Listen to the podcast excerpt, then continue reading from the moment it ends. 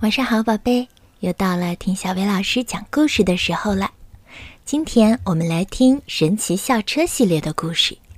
这个故事的名字叫《北极探险》。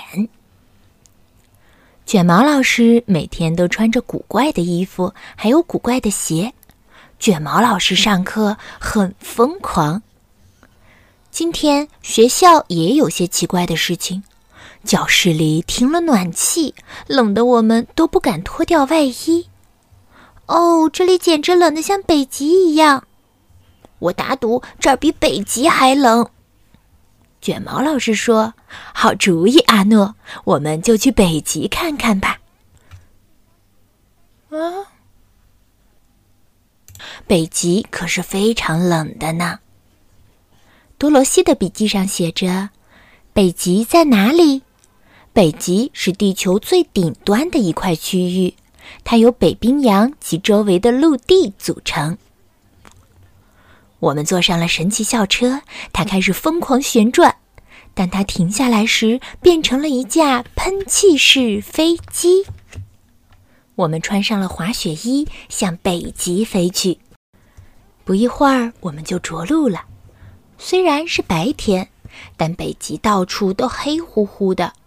卷毛老师说：“冬天的北极大多数时候都是黑夜。”我们走出了校车，放眼望去，到处都是冰和雪，这里比教室冷多了。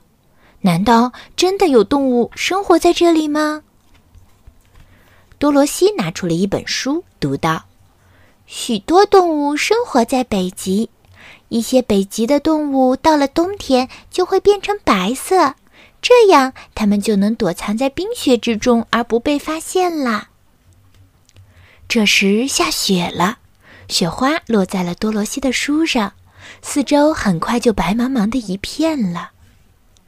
雪渐渐的变小了，最后停了。可我们还是没有看到任何动物，喷气式飞机也不见了。我们把喷气式飞机弄丢了！哎呀，糟了糟了！来，我们去把它找回来。卷毛老师说：“我们穿过雪地，来到了海边。我们看到了一些海象和海狮，但还是没有找到我们的喷气式飞机。”多罗西的书上说，一头海象大约有一千三百千克，它的身上有许多的琼脂。海象和海狮的皮肤下有一层特殊的脂肪，就叫琼脂。琼脂最早在鲸鱼的体内被发现，之后在海象、海狮等极地动物的体内也被发现了。这种海洋动物特有的脂肪层能够帮助它们在冰水中保持体温。我们加快了步伐，没多久就看到了很多大型动物。卷毛老师说：“那个是射牛，它们浑身上下都是毛，这些毛让它们既漂亮又暖和。”这时，有一群动物跑了过来，它们的速度可真快。卷毛老师说：“那是驯鹿。”我们还是没有看到我们的校车，回去吧，我们走得太远了。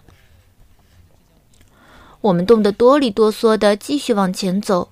哦，那是什么？我们看到了北极熊，北极熊浓密的毛能够让它们的身体保持干燥，厚厚的脂肪层可以保温。哎，等等，我们还看到了点什么别的，在水里。那是飞机吗？不，那是鲸。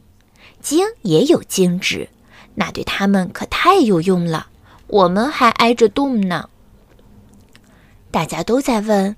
我们的喷气式飞机到底在哪儿呢？怎么连卷毛老师都找不到呢？呼！忽然传来一个声音，我们异口同声的叫道：“弗瑞斯老师，刚才那是什么声音？哦，快看，那儿有一只雪橇！”现在我们的眼睛已经完全适应了黑暗，我们发现了一只白色的猫头鹰，一只白色的狐狸和一只白色的兔子。它们看上去跟雪一样白，所以很难被人发现。我们跟着那只兔子跑了起来。没想到跑进了一个巨大的兔群中，好多兔子啊！卡洛斯的笔记上记着，北极兔习惯于一大群生活在一起，它们彼此紧挨着，以便取暖。为了安全，当一些兔子在吃东西和睡觉时，其他兔子就充当警卫。兔子们跑开了，我们紧随其后。它们要去哪儿呢？让我们弄个明白。兔子跳到了一个大雪堆上，雪下面藏着个东西，正是我们要找的喷气式飞机。多亏这些兔子帮我们找到了它，我们怎么没看到呢？哈，喷气式飞机一直待在这儿呢。我们登上了喷气式飞机，准备离开了。再见，北极！再见，北极的动物们。现在我知道为什么这些动物不怕冷啦。回到学校，暖气已经恢复正常了。这真是一次寒冷的旅行，但愿下回我们能去个暖和点儿的地方。好啦，今天的故事就到这儿啦，晚安，宝贝。